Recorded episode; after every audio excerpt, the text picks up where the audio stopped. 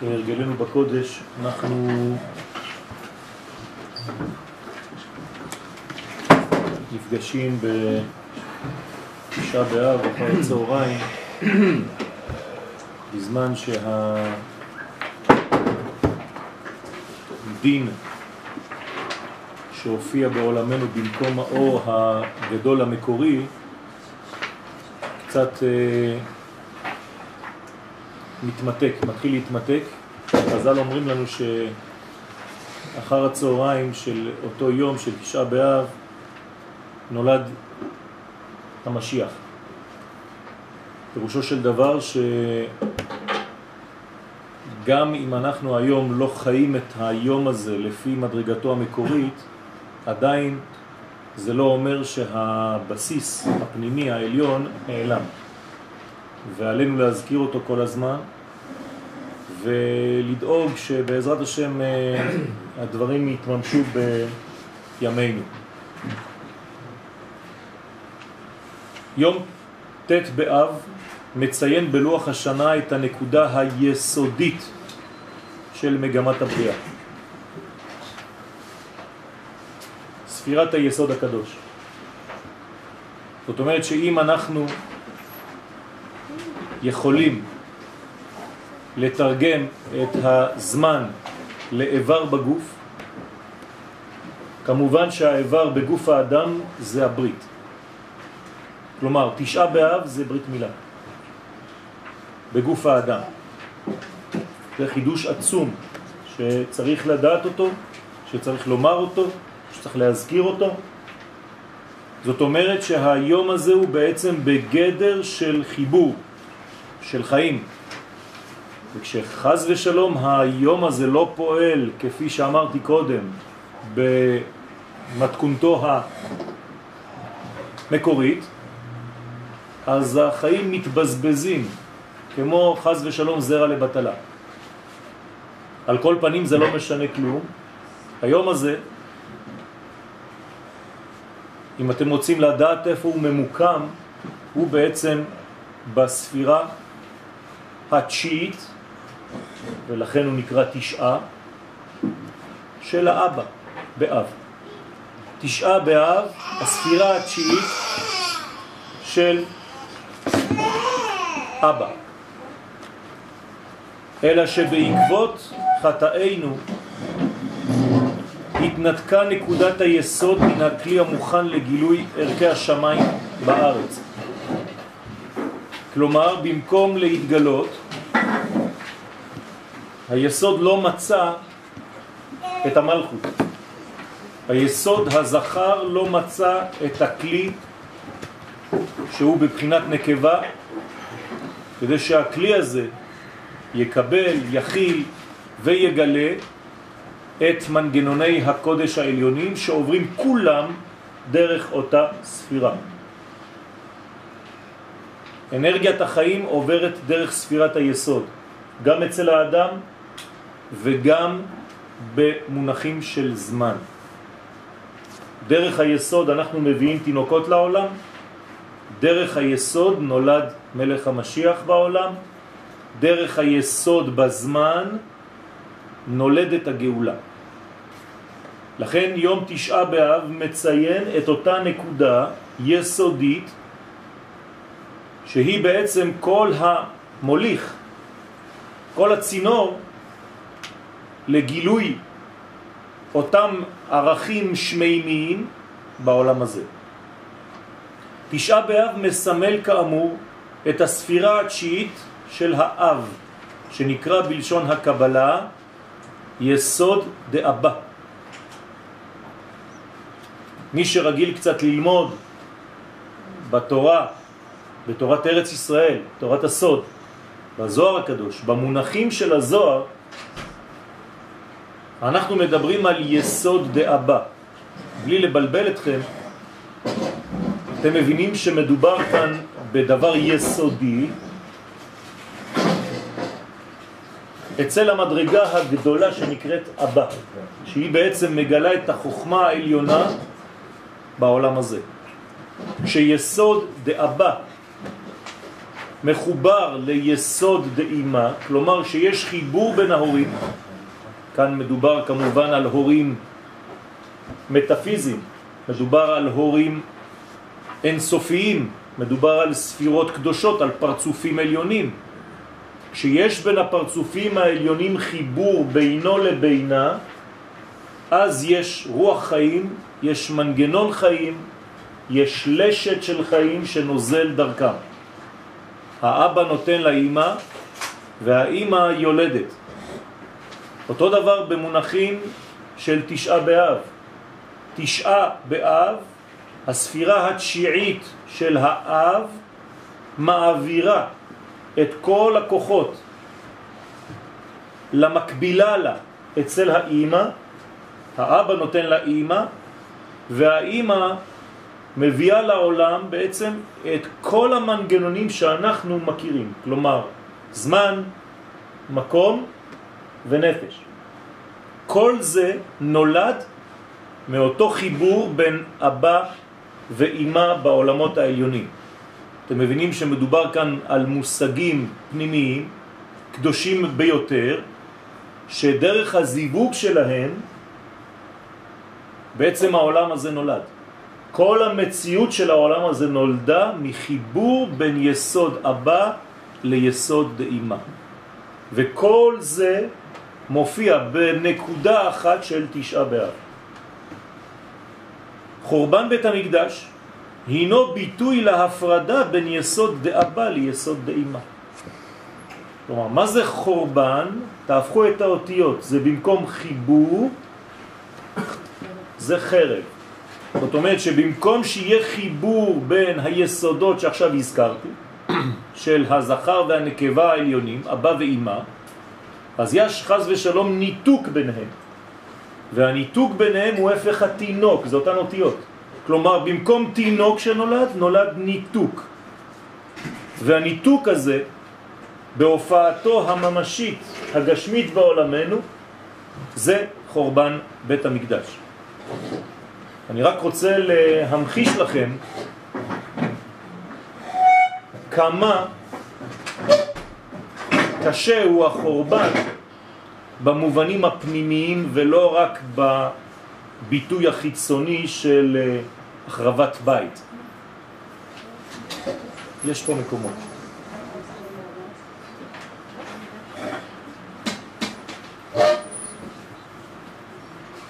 ולמה צריך להזכיר את הדברים הללו? כיוון שיותר מדי אנחנו מסתפקים בתוצאות ולא רואים את הסיבות שהביאו לאותן תוצאות. כלומר, למה? מאיפה בא החורבן הזה?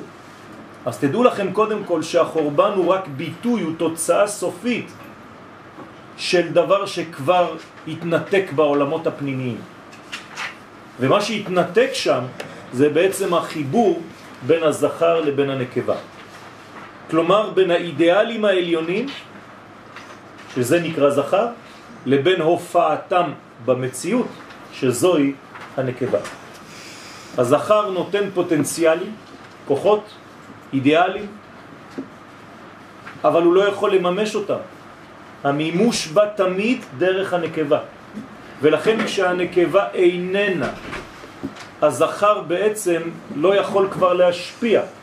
ובמקום שהשפע יגיע לאותה נקבה, השפע הולך לנקבה אחרת, חז ושלום, שזו בעצם נקבה שמחוץ למערכת הקדושה, במילים פשוטות, במקום שעם ישראל יקבל את השפע המקורי, מקבל אותו שאר העולם. ניתוק זה הוביל להפסד גדול בהמשכת הקדושה העליונה והיופי שהיא משדרת על העולם הזה. כלומר, חסר בעולם הזה מאותו יום, בגלל אותו חורבן, חסר בעולם הזה יופי, חסר בעולם הזה נוי, חסר בעולם הזה אור, חסר בעולם הזה בריאות, חסר בעולם הזה שפע, חסר בעולם הזה הרבה מדרגות שכל מה שאנחנו מייחלים להם זה חסר בגלל אותו חורבן. אני רק רוצה להבליט כאן כמה אנחנו לא מבינים מה חסר לנו. ולכן אנחנו לא כל כך דואגים לבנות את בית המקדש השלישי. אנחנו לא ממש עושים הכל כדי שזה יקרה, לפחות לא במודע. אנחנו לא כל כך ממהרים. יש אפילו אנשים ששומרים בבית שלהם מגילות איכה, נכון? כלומר, אתם לא ממש מאמינים שזאת הפעם האחרונה. אתם מבינים מה אני אומר? אדם שמחזיר לבית שלו מגילת איכה ושם אותה בין הספרים, זאת אומרת שהוא לא ממש מאמין ששנה הבאה לא יקרא בזה. הוא כאילו אומר אני אקרא עוד פעם ועוד פעם, זה חלק מארון הספרים שלי. החטא המרכזי שהוביל לכל המשברים בתקופה זו הוא חטא המרגלים, שהתרחש בתשעה באב, כידוע.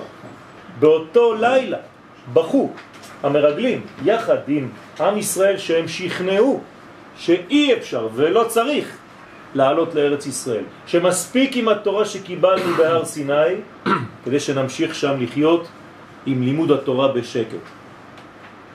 החטא הזה היה בתשעה באב רבותיי.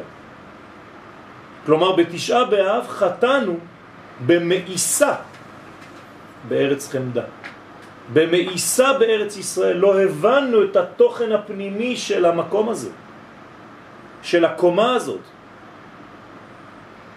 ובמקום לעמוד תחת החופה הגדולה שהייתה אמורה לאחד בין קודשא בריחו וישראל בארץ הקודש, נפרדו בני הזוג וכל האורות שבו למקורם בעולמות העליונים בהשאירם את עולמנו ריק וחשוך. כלומר, במקום החופה באה לנו חרפה. זאת אומרת שהריקנות שאנחנו חשים ומרגישים, שאנחנו מנסים לתרגם אותה לחוסר אכילה ושתייה, בגלל זה אנחנו גם לא אוכלים ולא שותים היום, כדי להרגיש ריקים, חסרים. אוכל אתם רוצים, נכון? כולם חשבו לפחות פעם אחת היום, וואי, איך אני צמא, הייתי בא לי לשתות משהו, לאכול משהו. זה כן. כמה מאיתנו חושבים, וואי, בא לי לבנות את בית המקדש, חסר לי. לא ממש חסר לנו, אנחנו כבר כל כך רחוקים בתודעתנו מהחיסרון הזה, שהוא בכלל לא מתחיל להיוולד במחשבה שלנו. וזה הנזק היותר גדול, אפילו יותר מהחורבן בעצמו. חוסר אונים כלשהו. לא, זה לא חוסר אונים. זה חוסר תיקון, חוסר לקיחת אחריות, ולהפך, ממשיכים מה? את מה שזה. ומה אנחנו אמורים לעשות? זה סוף השיעור. ועונש הנדודים של ישראל התפרס לכל אורך ההיסטוריה בדמות כל הגלויות שהיו בהן ישראל.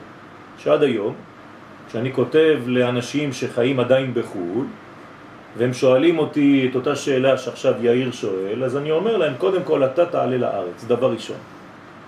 מי שבארץ צריך לעלות בתוך הארץ למדרגות פנימיות, כדי לגלות את ארץ ישראל שבכל קומה וקומה, בתוך הארץ הזאת. בצורה פשוטה, להתחיל ללמוד את תורת הסוד. להפסיק לפחד מהגישה שלנו לתורת הקבלה. כי דווקא דרך תורת הסוד, אומר הרב קוק זצ"ל, מתגלה הראייה האמיתית, לא באופן מטושטש, של ארץ ישראל. מה? כשאנחנו לא לומדים את התורה הזאת, הכל בא בצורה מטושטשת, חבל על הזמן. גם כשאני כבר לא אהיה פה עד 120 שנה, יגידו כן, הוא אמר לנו, לא הקשבנו. חזרתה של השכינה למרומים השאירה חלל ריק שהביא לפיזור האומה הישראלית ברובד הפיזי והנפשי. כלומר, הפיזור שלנו הוא לא סתם פיזור מארץ ישראל לגלות, אלא הוא פיזור נפשי, מנטלי. התפזרנו מהאחדות שבתוכנו. מה עושה אישה כשהיא נכנסת למקווה? היא לא סתם הולכת לטבול כדי להיטהר, היא הולכת כדי לחזור ולהיות אחת. כי בזמן שהיא בזמן נידה היא מפוזרת, היא מפוצלת. ואם חז ושלום היא מתחברת לבעלה בזמן שהיא נידה, זה כאילו שהגבר נותן את הזרע שלו לכמה נשים. כשהאישה נכנסת למיק והיא הופכת להיות אחת, ורק אז מותר לגבר לתת ולהעביר לכלי שלו, הראוי לו, את הבניין, כי אחד מוצא את אחד. יש להבין כי מבחינה לאומית הגלות היא בית קברות. אני לא ממציא דברים, זה ביחזקאל, רבותיי, למד ו', למד ז'. הנביא קורא לגלות בית קברות, קבר, קברים. וכשם שבשר המת נרכב באדמה עד שלבסוף אין כבר מי שמחבר בין העצמות.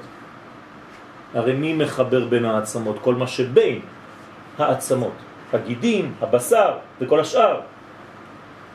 אז ברגע שהחלקים האלה, האלמנטים האלה חוזרים להיות אפר, אין כבר מי שיחבר בין העצמות. כך עם ישראל בגלות, שאם כי בתחילה הייתה אחדות יחסית ומרכז אחד בבבל, לאחר זמן החל הפיזור בכל חלקי העולם וללא, וללא שום גורם מאחד ומרכז. גם אם היה עדיין מרכזי תורה, גם אם היו עדיין חכמים. עוד מעט נראה את זה בלשונו של הגאון מווילנה זצ"ל. בשלב זה נדם והושפל כל החיים הפנימי, הכל, הנקודה הפנימית היסודית, העמוקה, לא הביטוי המגולה, הביטוי הנסתר, והחלה השכחה לחרסם במושגי הקודש המקוריים של ישראל. כלומר, כל שאלה שאנחנו עכשיו שואלים מראה כמה אנחנו חסרים. במילים אחרות, אין שאלות כשהדברים ברורים. כל השאלות שלנו, כל הקושיות שלנו, זה רק בגלל שהתרחקנו ושכחנו את האור המקורי. אז אנחנו מלאים בשאול, בבורות עמוקים, בשאלות. למרות שבתוכנו כולנו תשובה אחת גדולה. ושכחנו את התשובה, התרחקנו מהתשובה והתקרבנו יותר אל השאלה. תשובה קדמה לעולם. העולם זו התרחקות מהתשובה המקורית. וככל שאתה ממשיך לחתור, אתה רק בשאלות, ואתה יותר ויותר מתרחק מהתשובה המקורית. הרב קוק זצ"ל, באורות ישראל פרק ז', סעיף ו' עמוד קס"ג כותב אם יבוא אדם לומר לך שהוא מוצא את כל מילוי האורה של התורה והמצווה מצד המצב ההווה לבדו, אל תאמין לו. במילים פשוטות, אם אדם יבוא ויגיד לך שהוא מאושר היום ושהוא מוצא את כל התשובות שלו בכל מה שיש היום בעולם הזה, אל תאמין לו, הוא סתם לא מבין על מה הוא מדבר, הוא מסכן. לפי שאין שום שפע של קדושה שיוכל להופיע בשלמות בעולמנו ללא בית מקדש. רבותיי, הנושא היום זה הביטוי הממשי שהלך לאיבוד, בית מקדש, בית המקדש. זה הבית, ובית זה אישה, של המקדש, של הקודש. כלומר, הקודש איבד את ביתו. הקדוש ברוך הוא איבד את אשתו. לכן האבל על חורבן הבית אינו בא לציין צער על אירוע טרגי של העבר בלבד. חז"ל מסבירים במדרש תהילים מזמור קל"ז כל דור שבית המקדש לא נבנה בימיו מעלה עליו כאילו הוא, אותו דור, החריבו. כלומר, אני מצטער לומר לכם שהחרבנו את בית המקדש שוב פעם. לפי שלא עשה תשובה. כלומר, לא עשינו תשובה. למה? בגלל שאנחנו לא יודעים על מה לעשות תשובה. כי כל הזמן מה שמשדרים לנו זו תשובה דתית קטנה, מצומצמת. לא הבנו על מה עושים תשובה, מה חסר לנו כדי להשלים.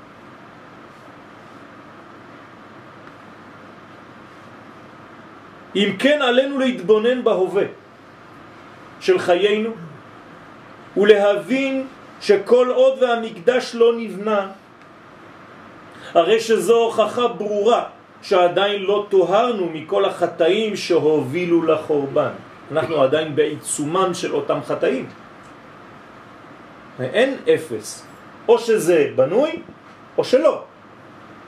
האמת שזה לא כל כך אמיתי, כי הבניין הוא נעשה בתהליכים. אבל עצם העובדה שזה עדיין לא הופיע בממשות, אומר דרשני. כלומר, אנחנו כן עושים את העבודה, שהרי חלק מהבניין של בית המקדש הוא חזרתנו לארץ ישראל, אבל עדיין אנחנו מצפים ומייחלים וצריכים לדאוג לכך שזה יהפוך חלק מהאג'נדה שלנו גם מבחינה פוליטית, וזה רחוק היום מהדבר הזה. אף אחד בכלל לא מעז לחשוב על הדבר הזה, לבנות את בית המקדש היום. וחייבים אנו לעסוק באותם חטאים ולתקנם מהר ככל האפשר. תשימו לב שתמיד בכל ברכה שאנחנו מדברים על זה אנחנו אומרים במהרה. כלומר, כל רגע שעובר זה נזק שמתרחב, זה פער, זה בור, זה תהום שנפערת ואנחנו לא מצליחים לגשר ולסגור. לא זו בלבד, אלא שעלינו לברר במקביל גם את הערך העליון של בית המקדש. לא רק uh, לבנות אותו. מה זה? מה זה בית המקדש? מה פירוש האלמנט, השגרירות האלוהית הזאת בעולם הזה? בית המקדש, הבית שיכול להכיל את הקודש העליון. זה לא נתפס לנו, זה אלמנט זר, זה גוף זר בעולם הזה. לכן העולם הזה כל הזמן דוחה אותו. פעמיים כבר האלמנט הזה חדר לעולמנו, ובגלל שיש דחייה, בגלל שהדביקו לנו אלמנט שהוא זר לגוף שלנו בינתיים, ככה אנחנו חושבים, אז דחינו אותו החוצה. העולם הזה לא יכול להכיל את הקודש העליון הזה, עד שכל פעם מחדש הוא חרב. אז תשאלו אותי איך זה יהיה בבית השלישי. אלא שבבית השלישי אנחנו נשתנה, ואנחנו נעלה למדרגה כזאת שאנחנו נבין שזה לא אלמנט זר, אדרבה, זה חלק, בשר מבשרנו, לזאת יקרא אישה. עצם מעצמי הוא בשר מבשרי. עלינו להבין את הערך העליון של בית המקדש כדי לעורר בנו את התשוקה ואת הציפייה, את הגעגועים להשבת השכינה לעולמנו. מישהו מתגעגע לזה? כדי להתגעגע צריך לזכור את החוויה. מתחשק לנו? מתחשקת לי גלידה, כי אני זוכר את הטעם שלה. אתה זוכר את הטעם של בית המקדש? אז איך יתחשק לך?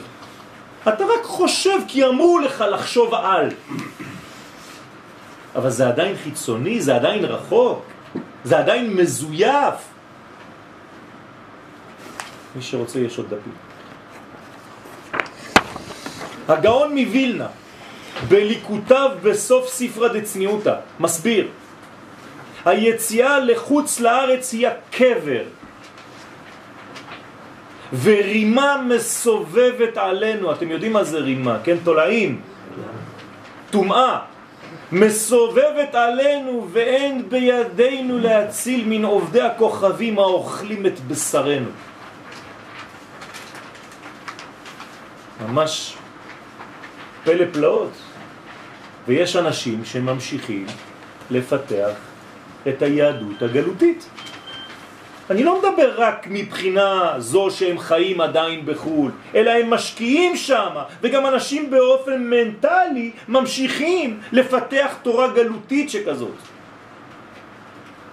תשאלו ילד קטן, גלות זו ברכה או כללה? אני אגיד לכם, הקדוש ברוך הוא העניש אותנו, אנחנו צריכים לצאת החוצה, אז למה אתה ממשיך לחיות שם? אתה כל כך אוהב את הכללה? הוא ממשיך הרב, ומכל מקום היו חבורות וישיבות גדולות. נו, אז מה קרה להם? עד שנרכב הבשר ונתפזרו העצמות, פיזור אחר פיזור. ומכל מקום היו עדיין העצמות קיימות. כן, בקבר הכל מתפורר, מה שנשאר אחרון זה עצמות, אבל גם זה לאט לאט הולך ונעלם. מי זה אותם עצמות? אומר הרב, הן העצמות סוד תלמידי חכמים שבישראל. אז היו תלמידי חכמים גדולים, מעמידי הגוף, כמו העצם שמעמידה את הגוף של האדם, כך תלמידי החכמים הגדולים העמידו את עם ישראל למרות שהוא נמצא עדיין בגלות. עד שנרכבו העצמות, אומר הרב, גם זה לא מחזיק מעמד. ולא נשאר אלא תרוות רקב מאיתנו ונעשה עפר.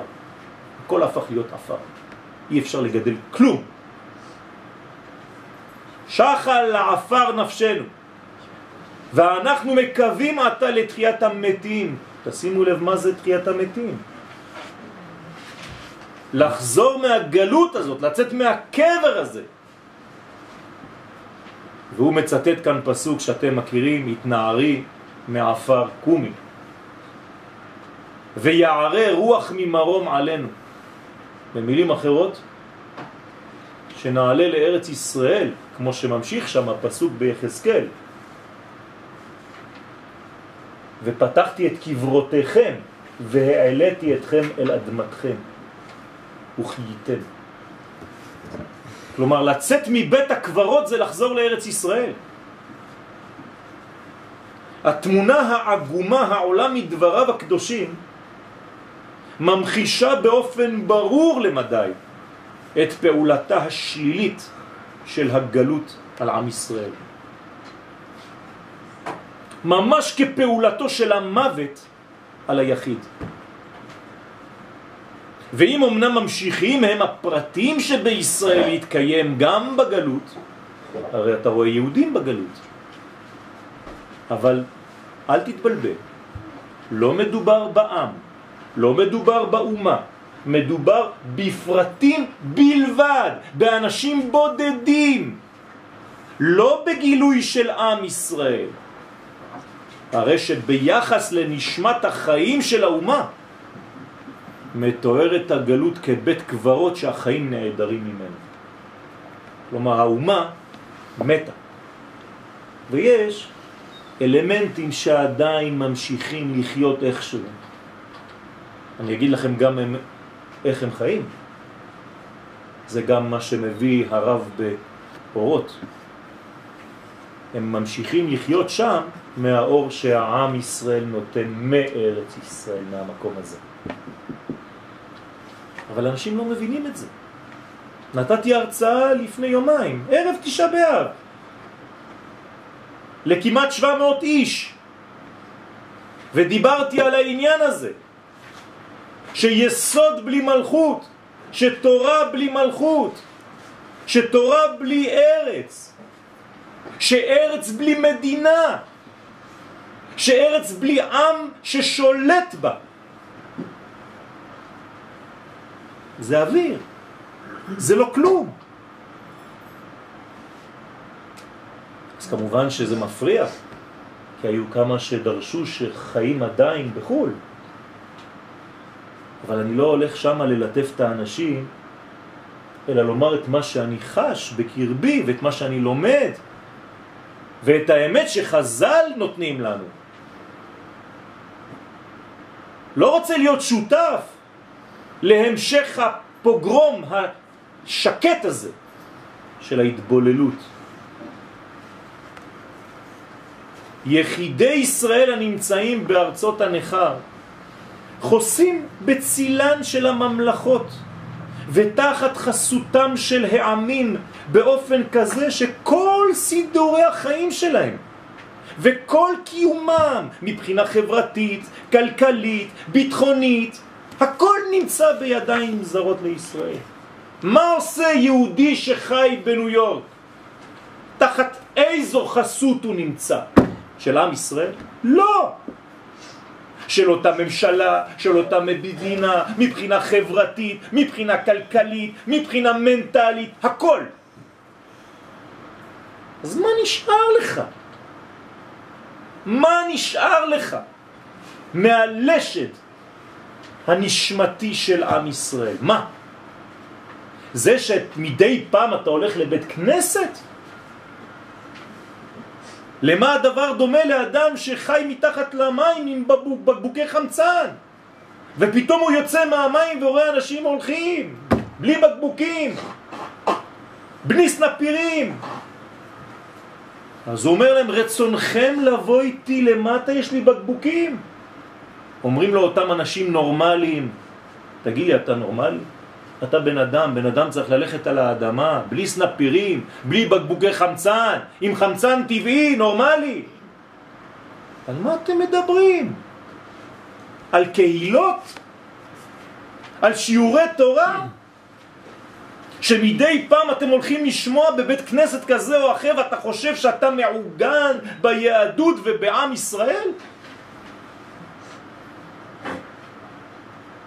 תוצאות החורבן הן איפה עולם משולל מנבואה ומרוח הקודש. פשוט מאוד. אין נבואה בחוץ לארץ. לא יכולה להיות נבואה בחוץ לארץ. ולכן היהדות שיצאה מארץ ישראל לחוץ על הארץ, היא איבדה את האלמנט העיקרי, את הנבואה, את רוח הקודש. זה מה שרצה לעשות יונה, הנביא, כשרצה הוא בעצמו לברוח מנבואתו. אז הוא ברח. הלך ליפו, נכנס בספינה והתחיל להתרחק כמה שיותר. הקדוש ברוך הוא אמר לו, אתה בורח מהנבואה, נכון? קשים עליך המסרים השמימיים, אבל אני אחזיר אותך, לא יעזור לך. כפי שנאמר בפירוש במגילת איכה שקראנו אתמול בלילה, בפרק ב' מלכה ושריה בגויים אין תורה.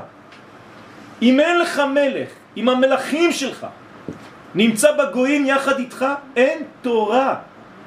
לא שהתורה נחלשת, רבותיי, אין תורה. והגמרא באה ואומרת, אין לך ביטול תורה גדול מזה. לא במובן של ביטול תורה כפי שאנחנו היום יודעים לפרש אותו. אתה רואה טלוויזיה אז אתה עושה ביטול תורה. לא! במובן הפשוט, ביטולה של התורה. ממשיך הפסוק ואומר, גם נביאיה לא מצאו חזון מהשם. אני, אני אעמוד, אורי, בוא בוא לפה. אני רוצה לעמוד. לא, לא, אני רוצה לעמוד כי אני לא רואה את כולם. אני לא רואה את כולם, בוא בוא.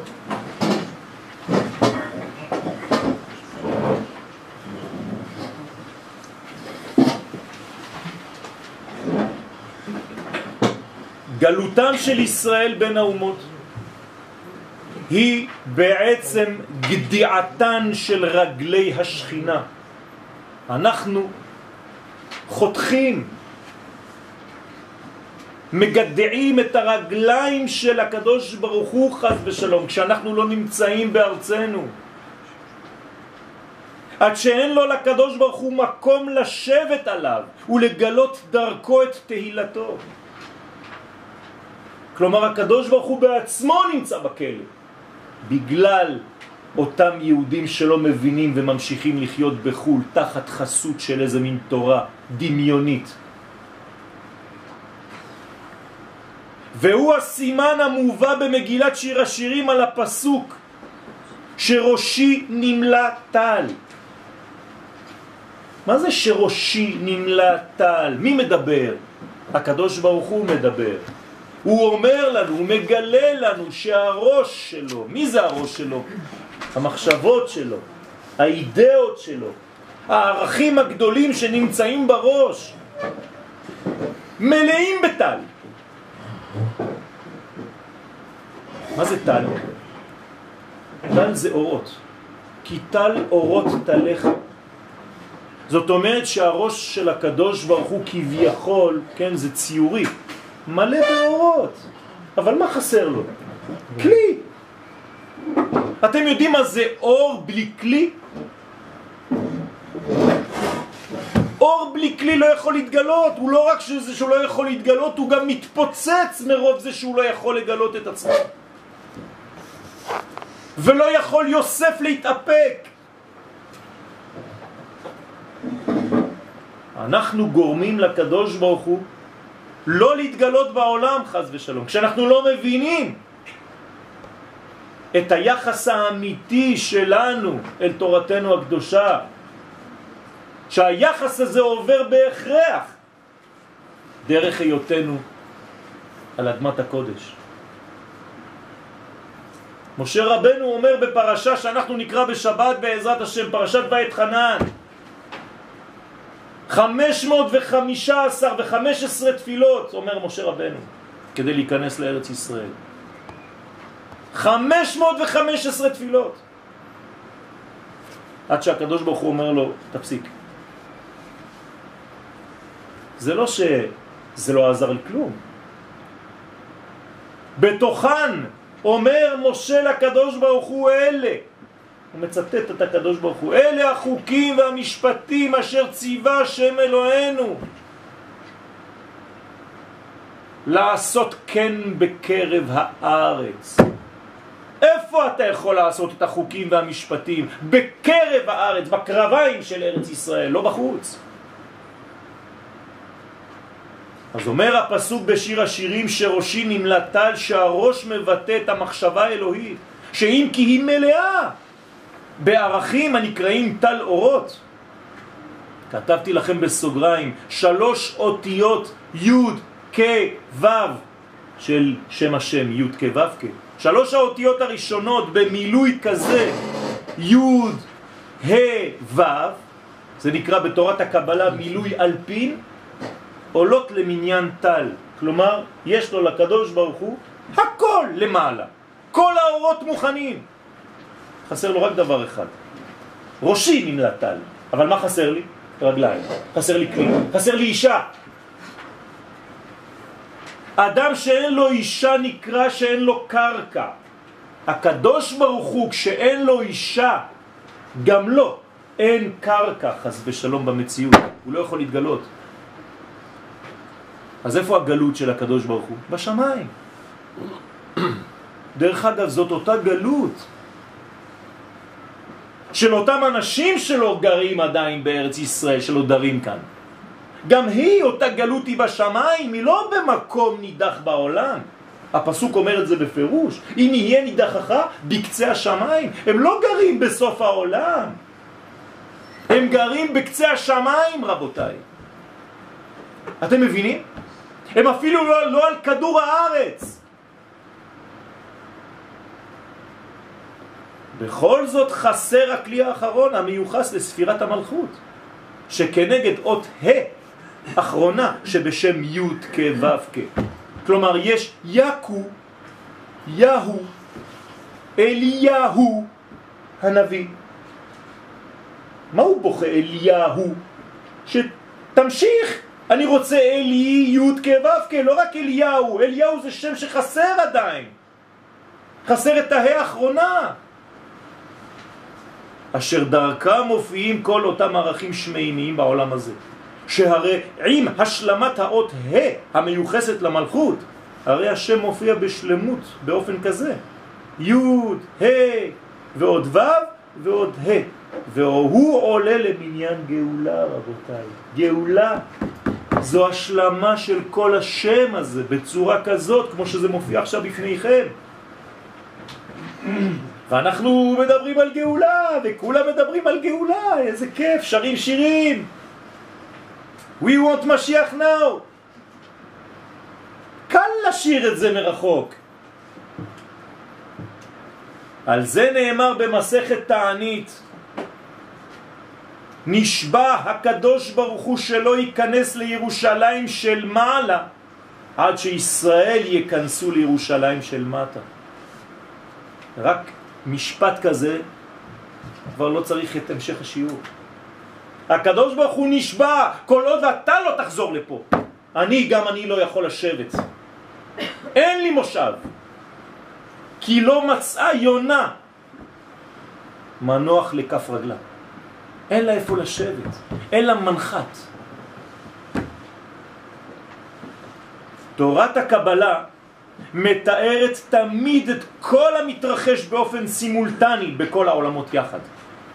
וכשלמטה, במרכאות כפולות, ישנו חיסרון בגילוי האורות העליונים, גם למעלה, למרות השלמות הנצחית השורה שם, הדבר נחשב לחיסרון. אתם מבינים?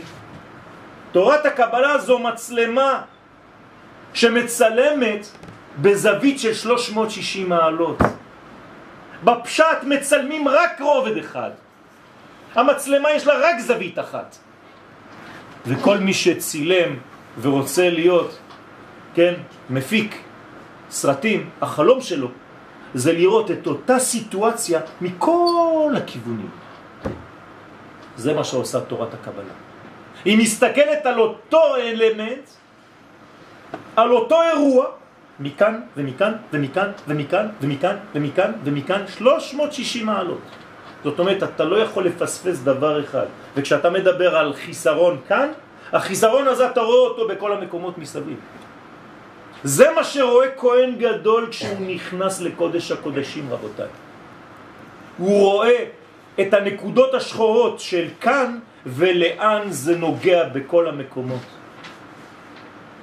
והוא רואה גם את השלמות בצורה כזאת. אם לא אי אפשר לגשר על, ה... על, ה... על, ה...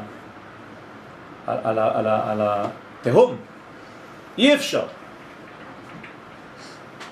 כניסתם של ישראל למטה, מה זה כניסתם של ישראל למטה, לירושלים של מטה? פירושה עליית עם ישראל לארצו, זה דבר פשוט רבותיי. אנחנו חוזרים לירושלים. מרוסיה, מאמריקה, מצרפת, ממדריד, מלוס אנג'לס, לא יודע מאיפה.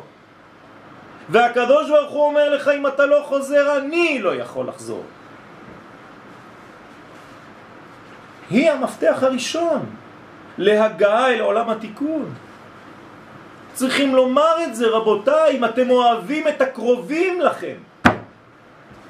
אל תרדמו, אל תראו להם שהם כאילו במקום הנכון. ומדי פעם אתה נוסע כדי לתת להם עוד יותר גושפנקה וכוח, חז ושלום. איפה ראינו דבר כזה? אני הולך לבקר אנשים בחו"ל? הם צריכים לבוא לבקר אותי פה, עד שיבואו באופן ממשי וטוטלי.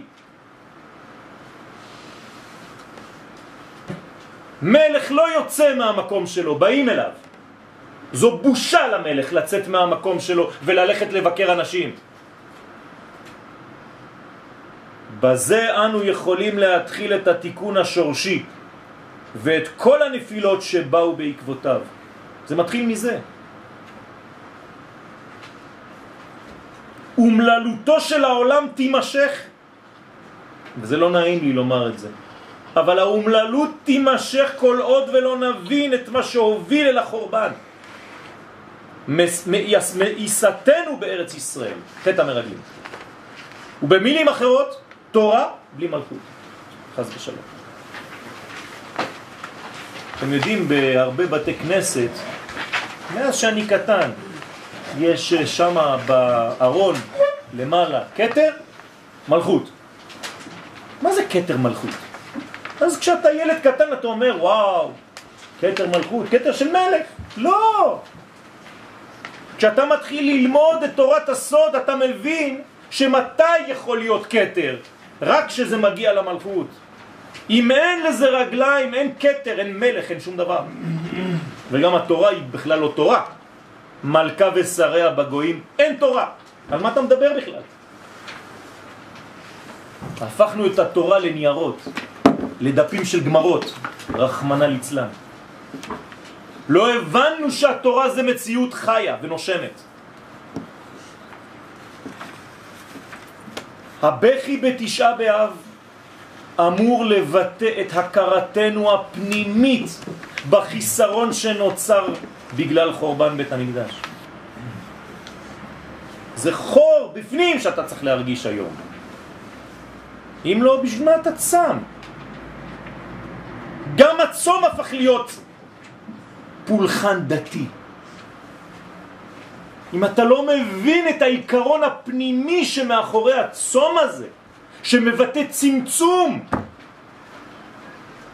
אז למי אתה עושה טובה? אורו של עולם אינו מתפקד. בית המקדש נקרא אורו של עולם. ירושלים אורו של עולם. זה אתם מכירים מדרך השירים, נכון? אבל זה פסוקים. והדבר בא לידי ביטוי בפסוק בספר ישעיה פרק נ' פסוק ג' אלביש שמיים כדרות תשימו לב גם בשמיים קר חשוך ושק אשים כסותם השמיים לובשים שק למה? כי אין להם רגליים. לשמיים אין רגליים לשמיים אין גילוי השמיים זה רמז לגבר אין לו אישה. אז הוא באבל אז הוא לובש שק. שק ואפר יוצע לרבים, כמו באותו סיפור במגילת אסתר.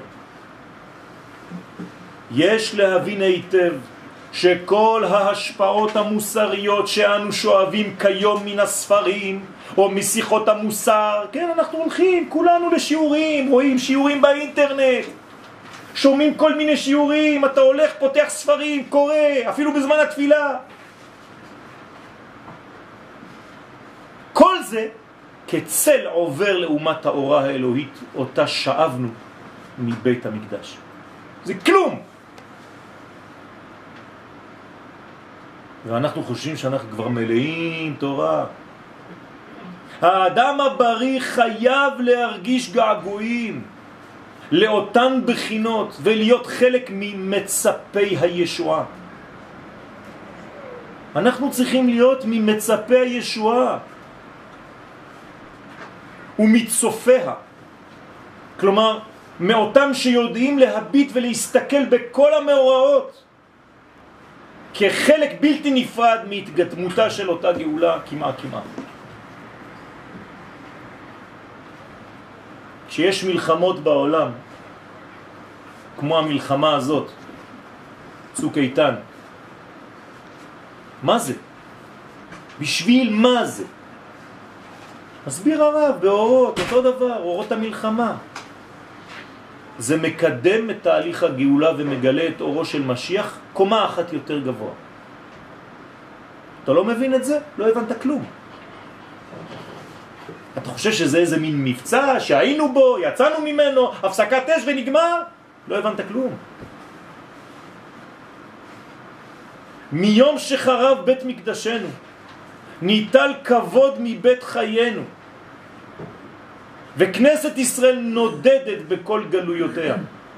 העולם כהה מאוד, ורק חלק מועט מן האור המקורי חודר עדיין מבעד לחרקים המעורפלים של חיינו. גם החלק שמגיע, כולו בערפל. עד כדי כך שכולם נמצאים באיזה מין ספק אחד גדול, לא יודעים מימינם ומשמאלם. כולם בדיכאון. יחסי. פחות או יותר. אתם יודעים מה זה דיכאון? זה הדיכוי של האון. און זה כוח. כשאתה מדכא את הכוח שלך, ראשית אוני, ראשית כוחי, אז אתה נופל לדיכאון. הרב קוק מוסיף, אמנם יש חדווה בעולם, יש חדווה. יש עושר בעולם, נכון. יש תקווה בעולם והתפתחות בעולם. ישנם תיקונים מדיניים ותיקונים חברתיים. אך כל אלה, אומר הרב, אינם אלא שמחות חיצוניות, המשמחות את מי שאינם חודרים לסוד ההוויה ורזיה. כלומר, אם אתה חושב שזאת השמחה האמיתית, זה מראה כמה אתה לא מבין כלום בעולם הפנימי. כל הדברים האלה הם בגדר חיצוניות בלבד. אז אומר הרב, גם אלה השמחות, שמחות הן, נכון, אבל מבחוץ הן עומדות. הכל בחוץ, הכל חוצץ. חיצוניות וחציצה זה אותו שורש. כי ברז ההוויה הפנימית, אומר הרב, בסודות, במקור, בעומק, חושך ובכייה. שם אין התנחומים מתקבלים מכל היפויים ומכל התיקונים החיצוניים. כל מה שאת מנסה להראות כמה זה יפה מבחוץ, שם זה לא עוזר כלום. כי בעומק, אם אתה לא מביא עומק, זה לא עוזר. העומק יכול, יכול להינחם, להתנחם, רק על ידי דברים עמוקים באמת. שם ישנה תביעה אחת, אומר הרב, יש תביעה בעולמות הפנימיים, לאור החיים. כלומר, שם תובעים דבר אחד, אנחנו רוצים את אור החיים, לא זיופים, לא דברים חיצוניים. מי ביקש זאת מכם רמוס חצריי, אומר הנביא. אתם חושבים שאני רוצה שתבואו סתם לבית כנסת, לדרוך פה על הבלטות?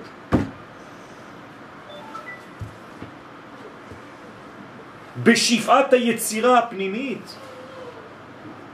אם אין יצירה פנימית, אז כל הדברים זה בגדר חיצוניות. לסדר עולם רבוי ודשן. אנחנו רוצים דברים אמיתיים שידשנו את העולם. אז מי מסוגל לעשות דברים כאלה? חלק מהתשובה שלך. קדושי עולם שחלקם בחיים כרבי עקיבא וחבריו, כלומר שנכנסו לתורת הקבלה, לתורת הסוד. אותן הנשמות הקדושות שעלו במחשבה הקדומה, הם, הם מנחמי האמת. רק הם יכולים לנחם. כי הם נוגעים ביסודות השורשיים של הדברים, לא בחיצוניות. המנחמים בעומק, אומר הרב, ממקור המחשבה העמקנית יוצאות תנחומות אל. רק משם הקדוש ברוך הוא יכול להתנחם. אנחנו עכשיו נכנסים לשבעה דנחמתה. כלומר, שבע שבועות של נחמה, אחרי שלושה שבועות של פורענות. ביחד עשר. עשר ספירות. אבל רבותיי, אם יש שבעה של נחמה, איך יכול להיות שהם יצאו משלושה של פורענות? זה לא הגיוני. הרי מה שיש בשורש חייב להופיע בתוצאה. תשובה, אם אתה רואה שיש באמת שבע מדרגות של נחמה, זאת אומרת שגם מה שחשבת בהתחלה שזה שלושה דפורענותה, זה לא היה נכון. אתה לא הבנת את הדברים. כלומר אנחנו צריכים לחזור ולהתייחס ולגשת אל כל הלימודים שלנו מההתחלה.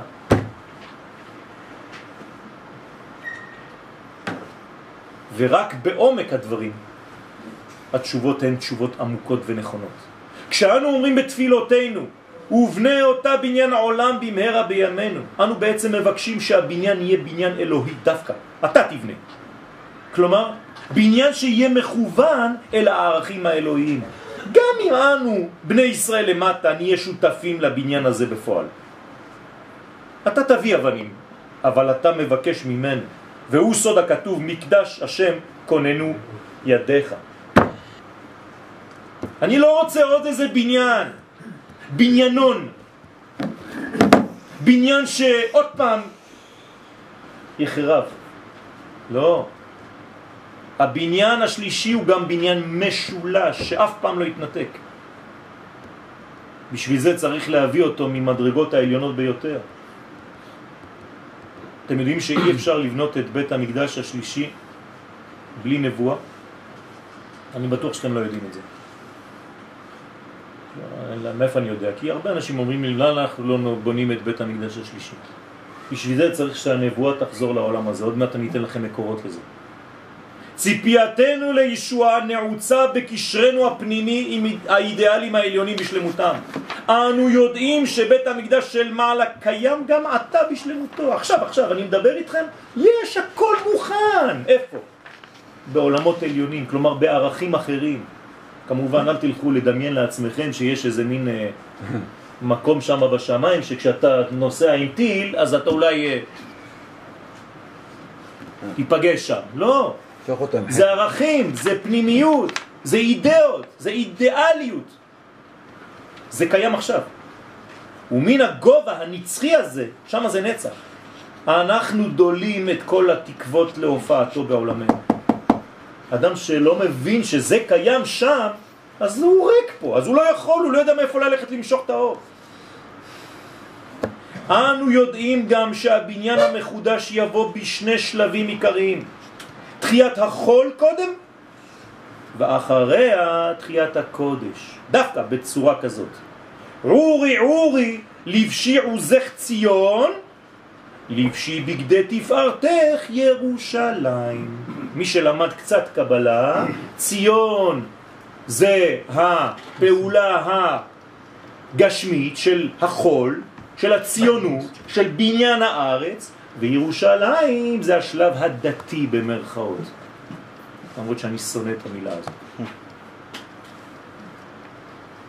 ומי קודם למי? לבשי עוזך ציון, רק אחר כך לבשי בגדי תפארתך ירושלים.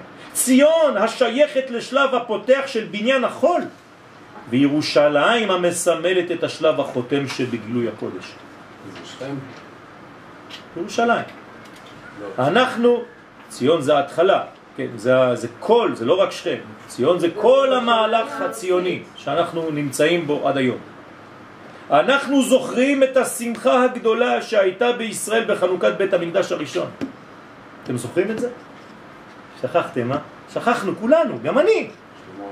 אתם יודעים שבבית המקדש הראשון, שהיה כמה זמן אחרי שנכנסנו לארץ ישראל מהמדבר, כמה זמן עבר כשנכנסנו מהמדבר, כשיצאנו ממצרים, עברנו 40 שנה במדבר? כמה זמן אחרי זה נכנסנו לארץ ישראל? מיד, אחרי 40 שנה. אבל כמה זמן אחרי זה נבנה בית המקדש הראשון?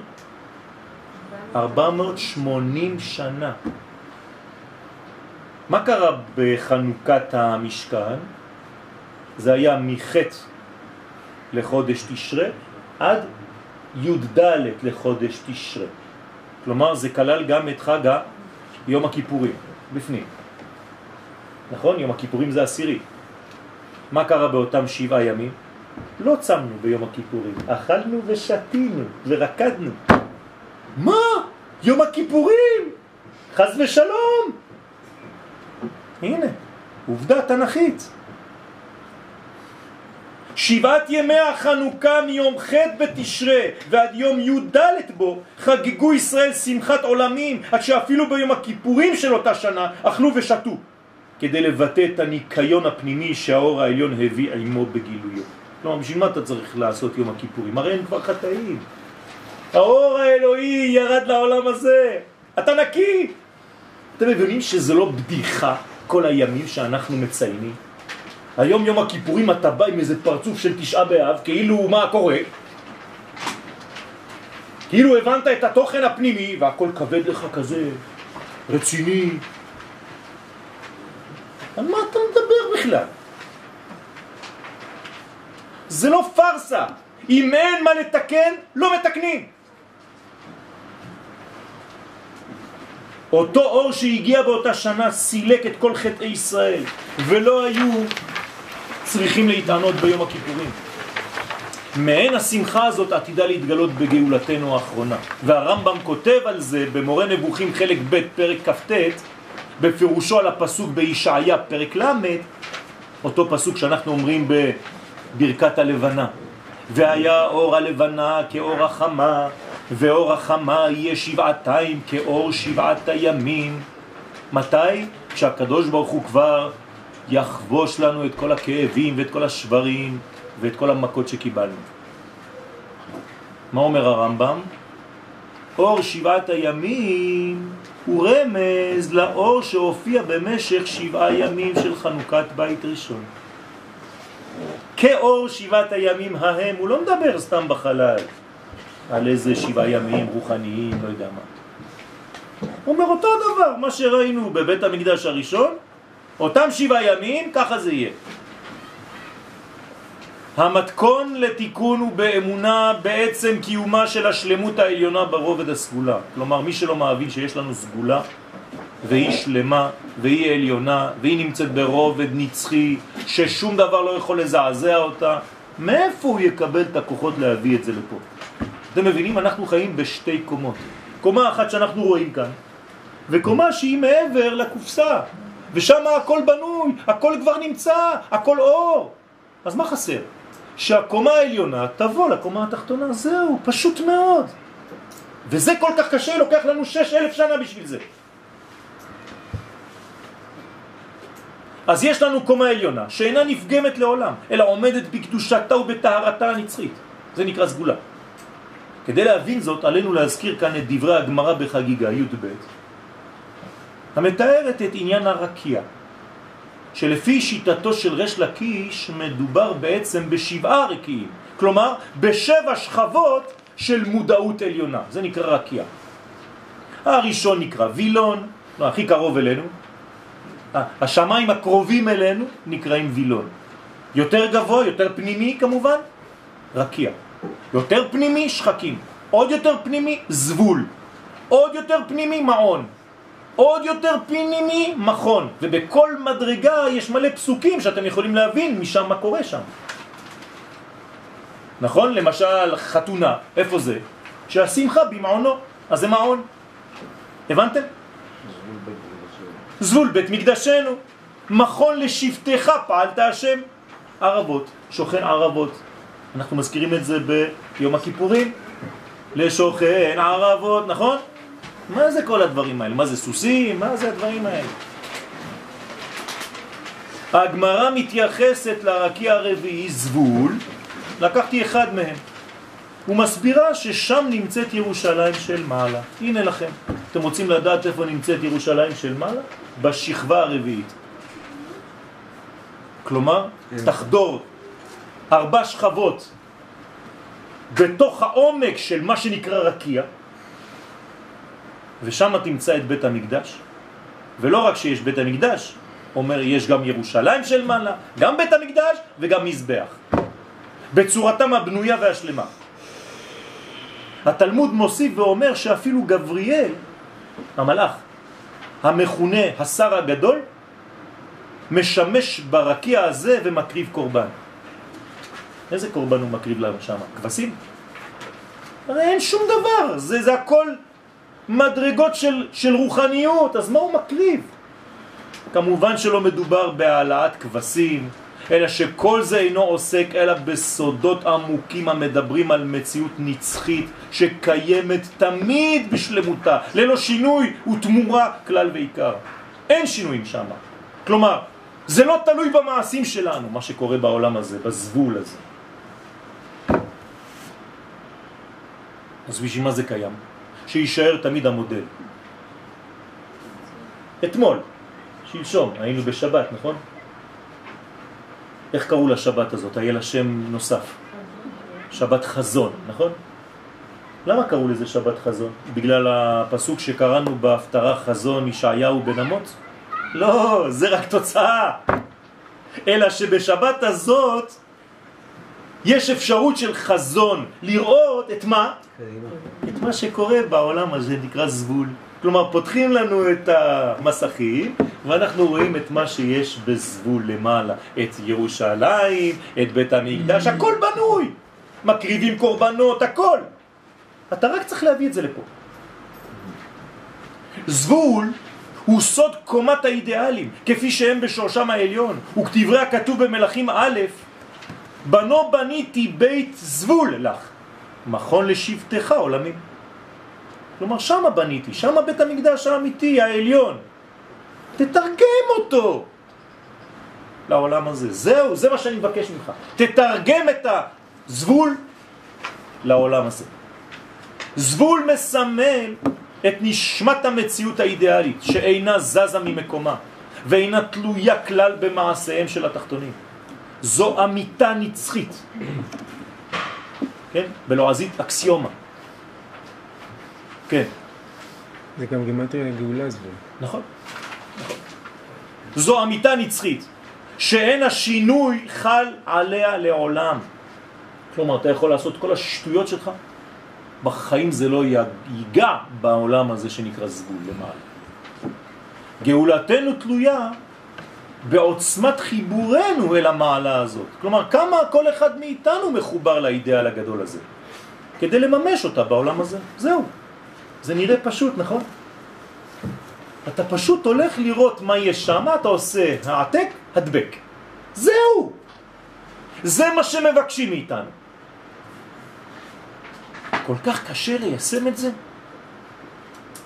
כל כך קשה להוציא את מה שיש לך בראש ולפעול עם זה ברגליים שלך, בגוף שלך? הנה אנחנו, אנחנו היום. יש לנו מלא מלא מלא מחשבות של כולנו קדושים, תיאורים, כולנו חכמים, כולנו יודעים את התורה, הכל. אבל כשזה יורד למדרגה של הגוף, כולם נעלמו. למה? משה רבנו נכנס לפרעה עם כל הסקנים. הוא הולך איתם. כל שני מטר שהוא מתקרב לפרעה, אחד נעלם. כשהוא מגיע לפרעה הוא מסתובב, אף אחד לא נמצא פה. אותו דבר. הגאולה היא בעצם בניית מערכת שתפעל כמו כלי קיבול לכל אותם ערכים ולכן מיכאל הוא המעלה את התשוקות של ישראל למימוש הדברים זה נקרא שהוא מקריב קורבן סוד עליית מן בתורת הסוד זה מה שהוא צריך לעשות הוא מעלה את התשוקות את הגעגועים של הצדיקים של עם ישראל שרוצים באמת ומבינים באמת כי הם לומדים את הנושא עם ישראל מקריב את נפשו בכל הדורות כדי שהשמיים הללו ירדו ויתגלו בארץ התחתונה. ביום תשעה באב אנחנו מתייחדים עם אותם אידיאלים שבקומת סגול. רבותיי, זה עכשיו, עכשיו. תפתחו בפנים, זה קיים, זה נמצא. תראו את ירושלים הבנויה בפנים, את ירושלים, את המקדש, את כל הקורבנות, הכל מוכן כבר. ורואים ושומעים את כל המצוי שם ואת כל מה שמשודר מאותה מדרגה. והכל במגמה אחת ויחידה, לתרגם את השורש בעולמנו. גבול זה מקום בית המקדש? כן. שם הקדוש ברוך הוא? זה המפגש, כן. זה המפגש, כן. אבל כתוב פה שמכון שבטך. נכון. זאת אומרת, זה הרבה יותר גבוה. נכון. זאת אומרת שזה מגלה מדרגה שהיא יותר עליונה אחר כך, שנקראת מכון. אתה צודק. זאת אומרת, בכל מדרגה, לכן אמרתי שבעצם זה דבר אחד שיש לו בעצם פנימיות ופנימיות של פנימיות ופנימיות של פנימיות של פנימיות וכו'. כמו אותו טקסט בתורה, נכון? חכמי הקבלה לא המציאו טקסטים אחרים, זה אותו פשט. רק שהם חודרים פנימה, שכבה אחת, וחודרים פנימה עוד שכבה, וחודרים פנימה עוד שכבה של שכבה. זה תמיד אותו טקסט. כאילו זבול הוא הכיסא של המכון. יפה מאוד.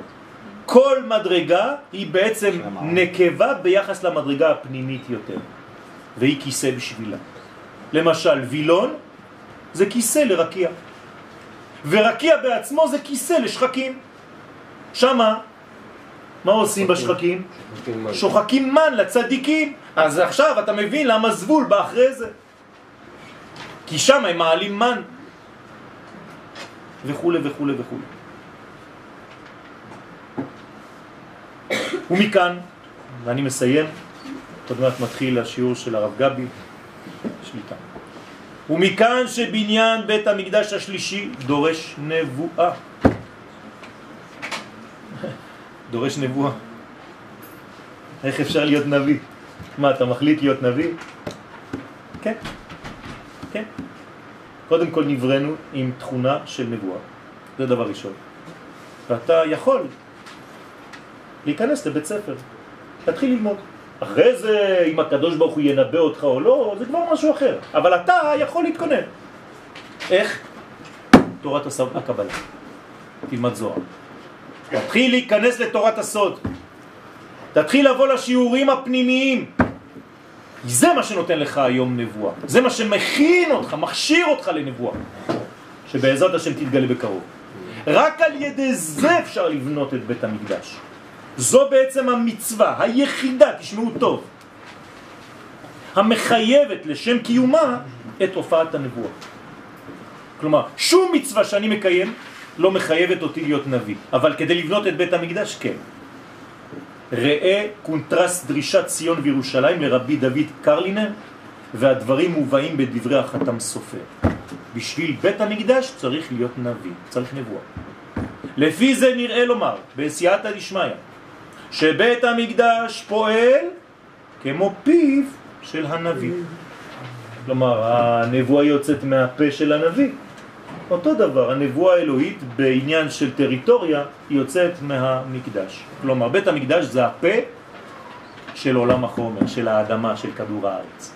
אם תחפשו את הפה בכדור הארץ, שדרכו מופיע המסאג' העליון, זה המקום הזה. ולכן המלכות נקראת פה, מלכות פה, תורה שבעל פה. כלומר, בית המקדש משמש כמו נביא, המגלה את המסרים שמעבירים לו מלמעלה.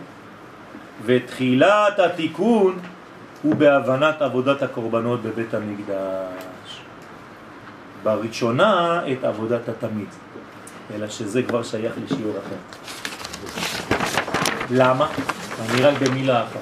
כי מי שמבין מה זה קורבן תמיד, מבין שמדובר כאן על דבר שהוא